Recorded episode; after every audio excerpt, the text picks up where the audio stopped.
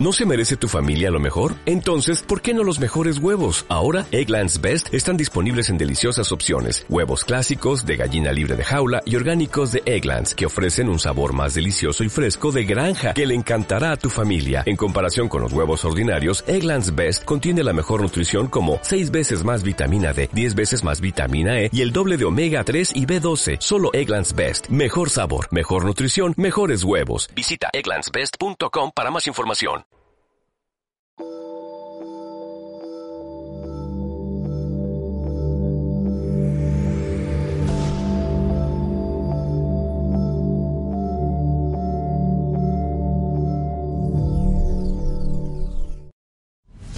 Península Arábiga, 1941. Sitio de construcción del gran oleoducto Suleiman. Los supervisores turcos presionan a sus equipos. El sultán exigió que todo esté listo para la inspección del nuevo aliado del Imperio Otomano, los nazis de Alemania. 25 años antes, la violenta represión de la rebelión árabe permitió a las potencias otomanas mantener el control de Arabia. Desde entonces, el descubrimiento y la explotación de vastos campos petroleros reactivó la economía.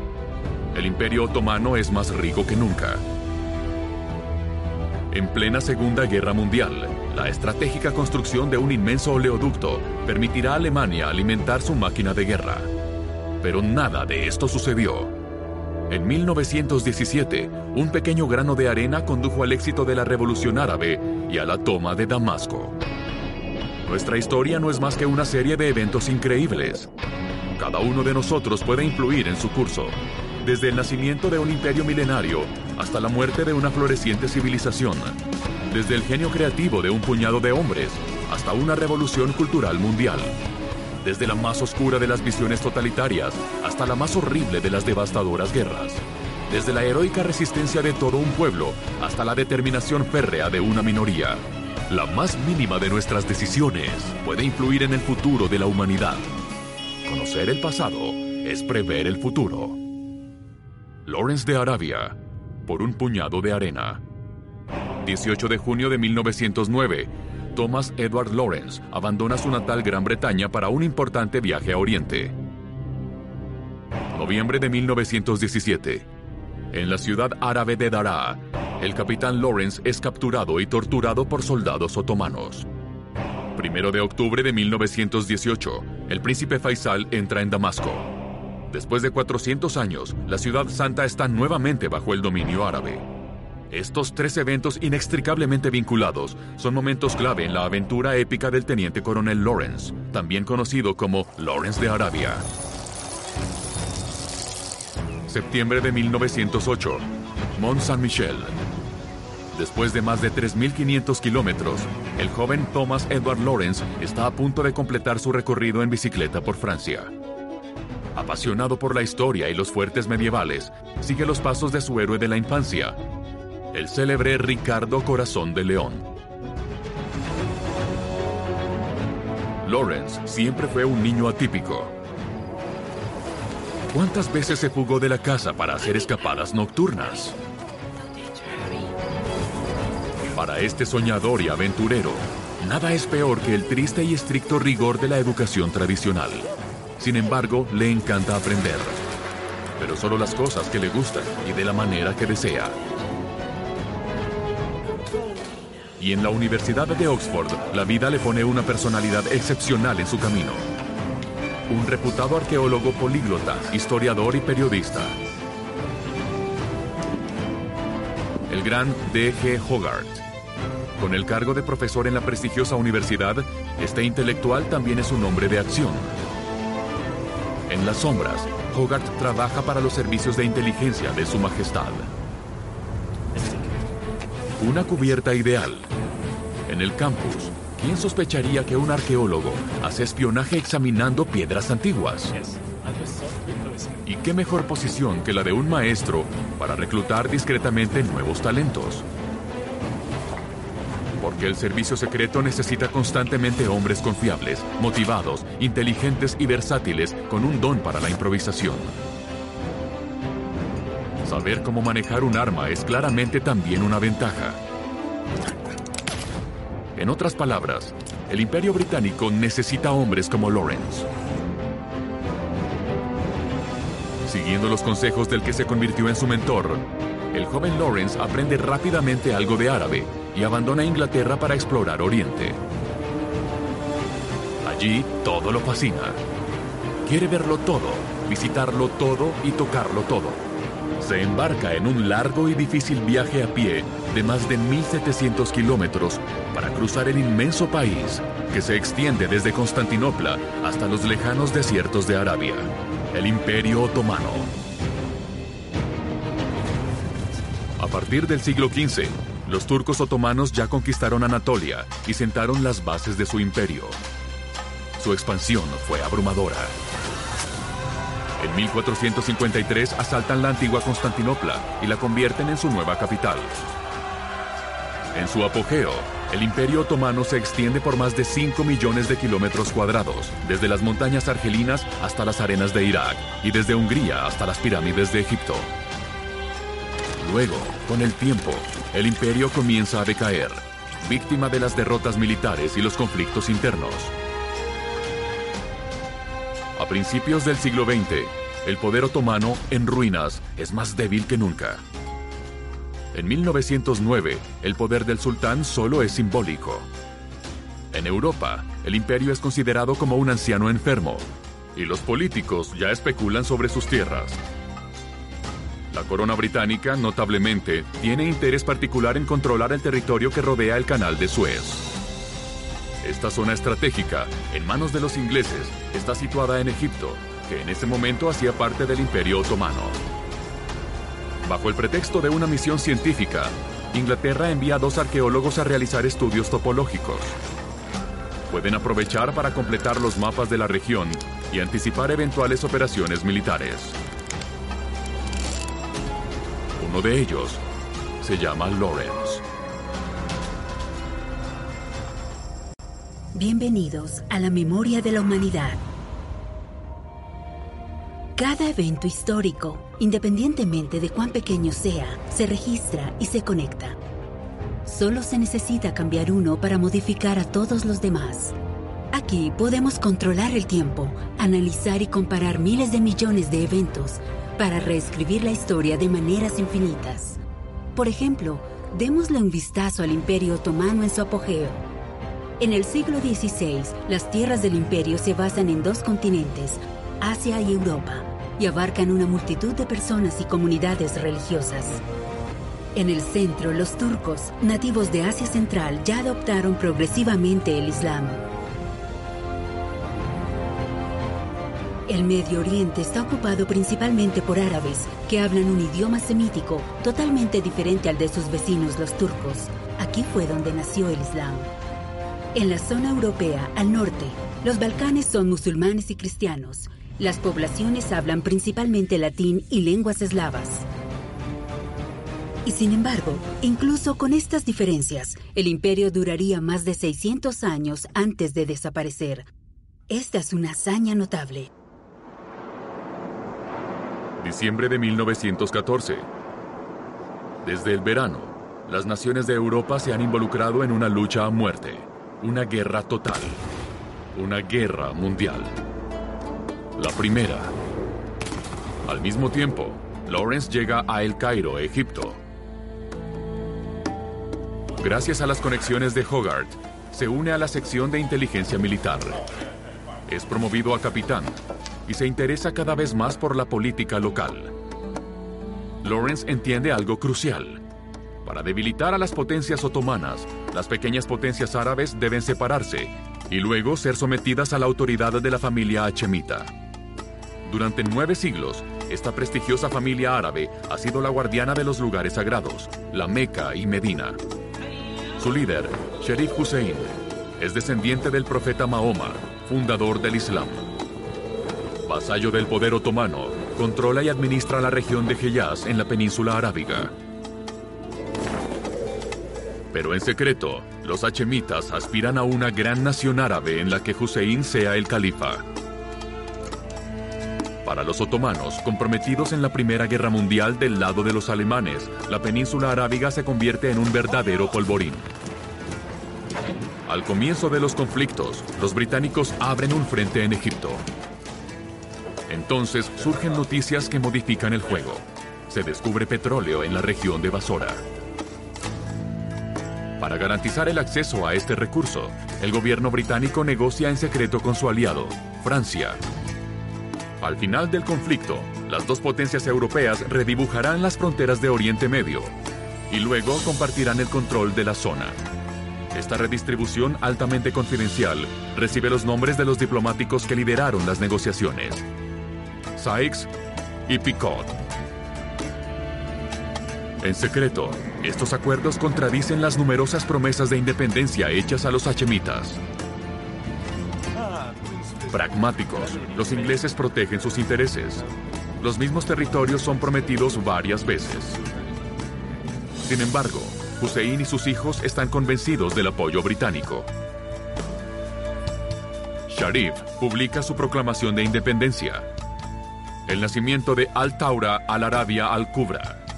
La gran revolución árabe. Cuando comienza la revuelta, Lawrence es transferido a la oficina árabe, un servicio formado para apoyar la causa árabe. Su primera misión encontrar dentro de las filas de Hussein alguien capaz de liderar el levantamiento árabe. En noviembre de 1916 conoce a uno de sus hijos, el príncipe Faisal. Fascinado por este hombre que lucha con ardor pero sin medios, Lawrence logra convencer a sus superiores. El príncipe Faisal es el hombre indicado. El capitán recibe una nueva misión, convertirse en el consejero militar del príncipe. En enero de 1917, el ejército beduino de Faisal comienza su marcha. Avanzan por su causa. A su lado, completamente vestido como un beduino, está Lawrence. Conoce tus debilidades. El capitán Lawrence comprende rápidamente que los beduinos no pueden enfrentarse directamente a un ejército moderno. Los nómadas poco equipados, sin disciplina, incapaces de mantener una línea de fuego, son impredecibles. Él sabe que su ejército de voluntarios puede perder fácilmente y que es necesario conservar la mayor cantidad posible de tropas ya inferiores. Desarrolla un concepto particular de guerra. Frente a un ejército tradicional y bien equipado, responde con tropas ligeras y móviles, que tienen una gran autonomía. Los ataques sorpresa y el sabotaje son mucho más efectivos que las cargas suicidas. Esta táctica elimina las debilidades de las tropas y utiliza mejor sus fortalezas. La resistencia de los camellos árabes, el sólido conocimiento del terreno de los nómadas y la complicidad de locales que brindan buena información sobre el enemigo. Este es el principio de la guerra de guerrillas. Junio de 1917, desierto de Nefud. Gracias al oro inglés, Lawrence logra unir al clan del jefe Auda a su causa. Estos valiosos refuerzos serán apreciados. En pocos días harán un ataque sorpresa en el estratégico puerto de Aqaba.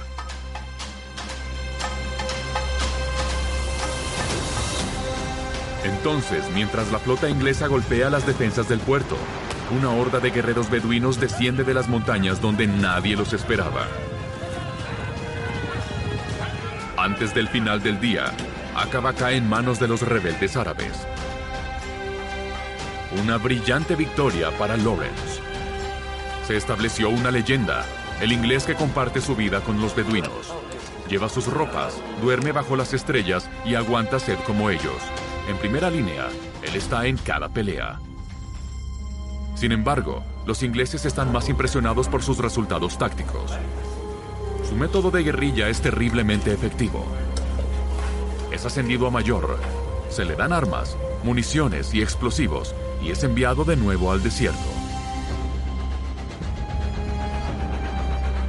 Septiembre de 1917, Oasis de Mudawara. Para evitar ataques, los otomanos comenzaron a proteger sus trenes.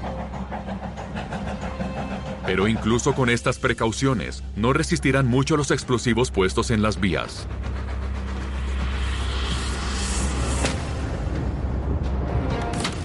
Lawrence se convierte rápidamente en un experto en la demolición de ferrocarriles y en la explosión de convoys.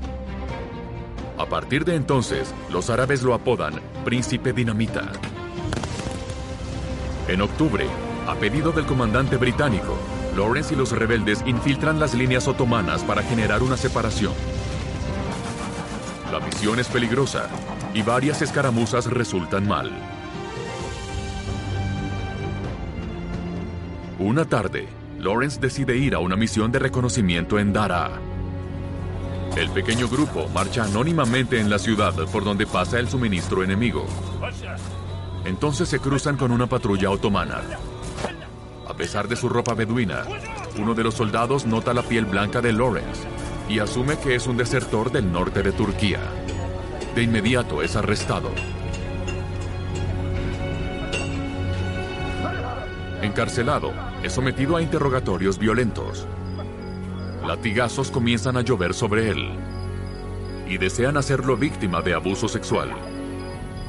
Lawrence se resiste, pero es golpeado e inmovilizado. Sabe que si se le escapa una palabra en inglés, sus torturadores lo desenmascararán de inmediato. Entonces la tortura cesa. Lawrence queda en el suelo, sangrando. Amanece. Lawrence, destrozado, reúne sus vestigios de fuerza y logra escapar. Llegamos a un punto de divergencia.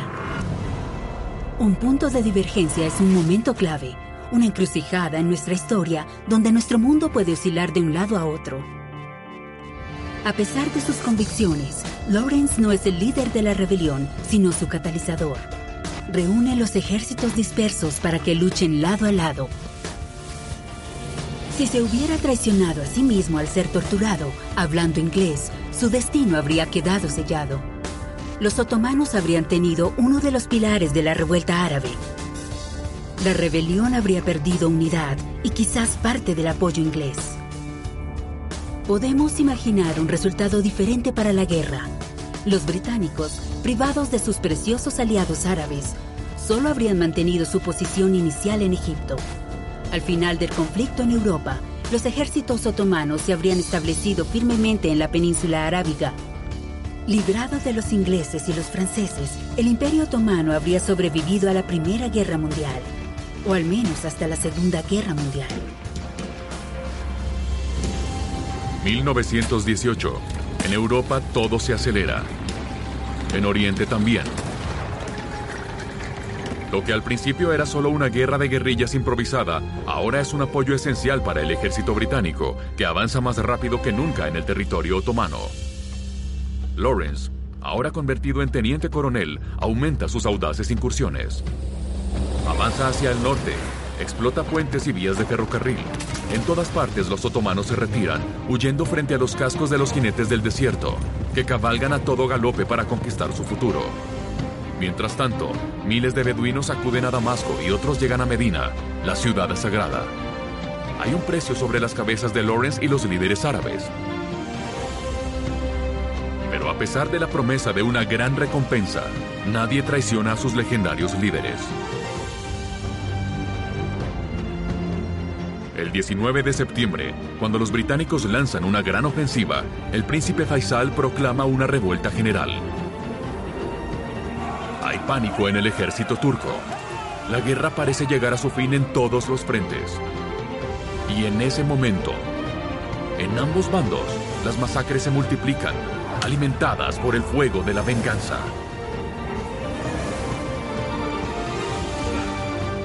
El príncipe Faisal y el coronel Lawrence, cabalgando uno al lado del otro, a la cabeza de su ejército nómada, avanzan directamente hacia Damasco. El primero de octubre de 1918, la bandera de la revuelta árabe finalmente ondea sobre el Capitolio.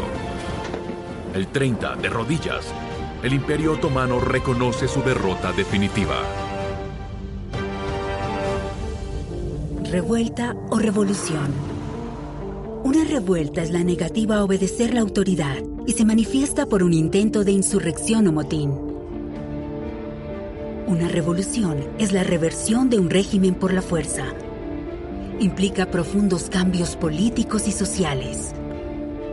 En 1789, enfrentando a un movimiento popular de gran magnitud, el rey de Francia, Luis XVI, no midió el alcance de esta protesta, porque a sus ojos era una simple revuelta.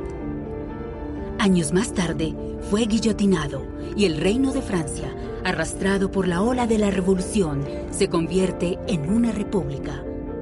El levantamiento árabe en 1915 es técnicamente una revuelta. Los árabes quieren conquistar el poder sin modificar la sociedad. Para la historiografía árabe, sin embargo, es una revolución. La diferencia semántica puede ser insignificante, pero modifica completamente el punto de vista y el alcance del evento. 11 de noviembre de 1918 la Primera Guerra Mundial ya terminó. Pero para los hachemitas, lo que está en juego en la revuelta árabe no se detiene con el fin del Imperio Otomano. Hussein continúa luchando por el control de la península y la creación de un gran califato árabe. No está solo. Ibn Saud, emir de Najd, sabe cómo aprovechar el caos para lanzar una yihad y ampliar el reino. Motivado por su convicción religiosa, es un adversario formidable. Sobre todo porque mientras tanto, Hussein ha descubierto la existencia del acuerdo Sykes-Picot, que prevé el desmembramiento otomano para beneficiar a Inglaterra y Francia. Él sabe que ya no puede contar con el apoyo de los británicos, que ocultaron sus verdaderas intenciones y multiplicaron falsas promesas y compromisos que no tienen futuro. Lawrence conoce este pesado secreto desde hace mucho tiempo. Durante sus años de lucha en el desierto, se vio dividido entre su lealtad a la corona y su lealtad hacia sus nuevos hermanos de armas. Nunca dijo nada. Para calmar su conciencia, hizo todo lo posible para que la rebelión saliera victoriosa y tuviera las mejores cartas para negociar. En enero de 1919, los vencedores de la Gran Guerra se reunieron para rediseñar el mapa de Europa y Oriente Medio. Lawrence acompaña al príncipe Faisal como intérprete y asesor. La batalla final. Una batalla mucho más decisiva que todas las que se libraron bajo el sol de Oriente Medio. Es en vano. La decisión ya fue tomada hace mucho tiempo. Olvidando todas las promesas, los acuerdos Sykes-Picot son ratificados el Medio Oriente será británico y francés. El golpe de gracia lo da Francia. El 24 de julio de 1920, un contingente francés llega a Damasco para tomar posesión, de conformidad con el acuerdo. El viejo compañero de armas de Lawrence resiste. Son masacrados. El único consuelo es que Lawrence logra influir en las decisiones británicas el gobierno de Su Majestad ofrece a Faisal el trono de Irak en lugar del de Damasco.